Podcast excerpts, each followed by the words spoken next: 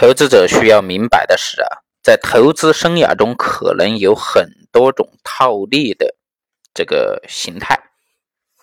比如说合并套利、相关价值的套利、可转换套利、定息套利，还有其他很多短期操作的特殊形式的套利。事实上，对于某个特定的公司来说啊，如需要在一宗交易中投入数量规模很大的资金，从而使得一些市场容量小的投资者选择，就不再适合这些套利策略了。也就是说，投资者应用的这种套利模式赚钱，应该首先选择那些市场容量相对较大的公司。巴菲特在一九八五年公司年报里说：“啊，给某人一条鱼，他只能吃一天；教他去套利，则可享用终生。”对于一次套利的不成功，巴菲特拥有伯克希尔哈撒韦公司，因为一次套利的不成功啊，使得他由股票的交易者转变为该公司的长期投资者。当时，该公司正在交易几乎其面值一半的股票，并且通过股权收购的方式定期将股票买回。巴菲特原本购买这家公司股票的，呃，目的是等待招标，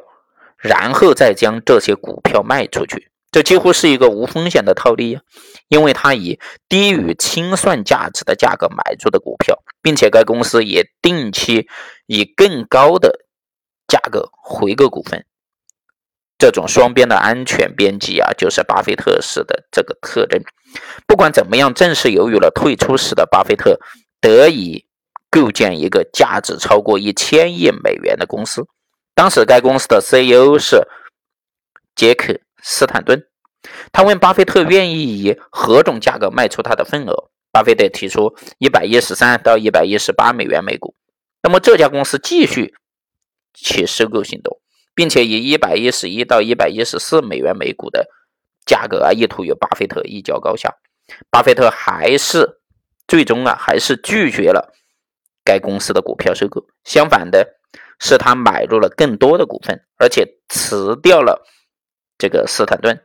最后自己担任了 CEO 和董事会主席的角色。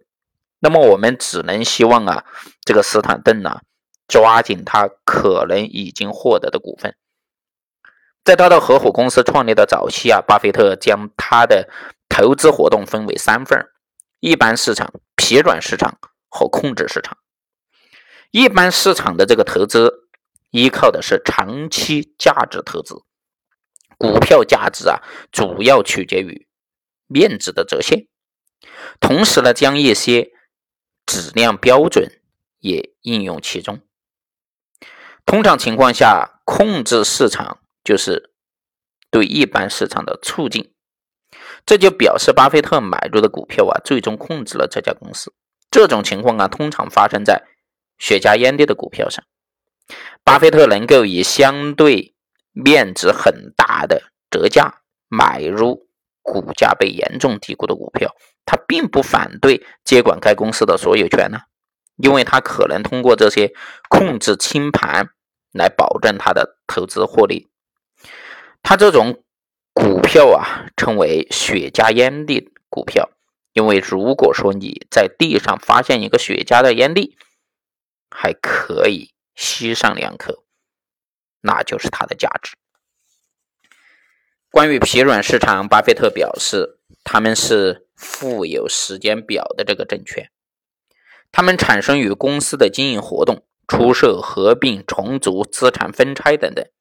在此，我们不谈论有关公司发展的谣言或者是内部消息，那么而是关注公司公开宣称的经营活动。一直要等到能够在报纸上或者是报道上见到这些消息时啊，才能开始自己的投资决策。风险并不主要取决于市场的。整体行为，而是那些扰乱市场、使得预期发展不能够实现的因素。那么，这些令人不愉快的这个因素啊，包括了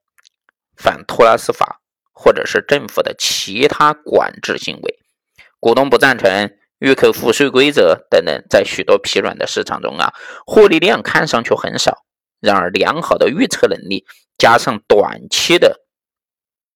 这个持有，就会产生一个可观的年收益率。在这种类型的市场上啊，我们可以年复一年的获得比一般市场上更稳定的绝对利润。在任何一年中，巴菲特百分之五十或者以上的利润呢，都是在这个市场疲软的情况下来获得的。